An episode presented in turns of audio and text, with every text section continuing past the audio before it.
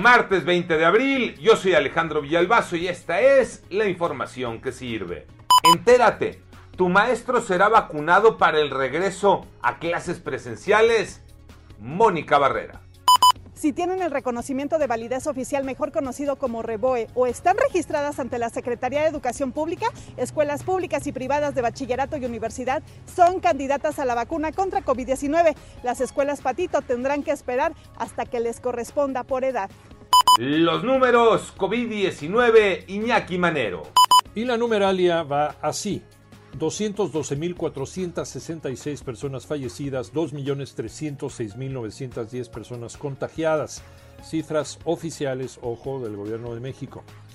La Secretaría de Salud reconoció que hay 10 estados que registran un aumento en contagios luego de la Semana Mayor y la Semana de Pascua. Baja California Sur, Chihuahua, Colima, Ciudad de México, Durango, Estado de México, Morelos, Nayarit, Quintana Roo y Tlaxcala. Dice José Luis Salomía, el secretario de Epidemiología del Gobierno Federal, que el caso que más preocupa es el del estado de Quintana Roo. A seguirse cuidando.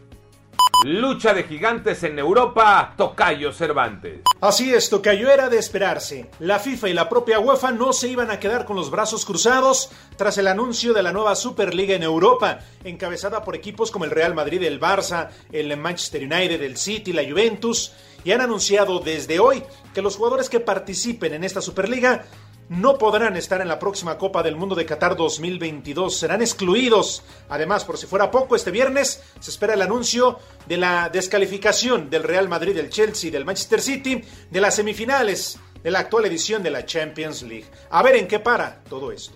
Yo soy Alejandro Villalbazo, nos escuchamos como todos los días de 6 a 10 de la mañana, 88.9 y en digital a través de iHeartRadio. Pásenla bien, muy bien, donde quiera que estén.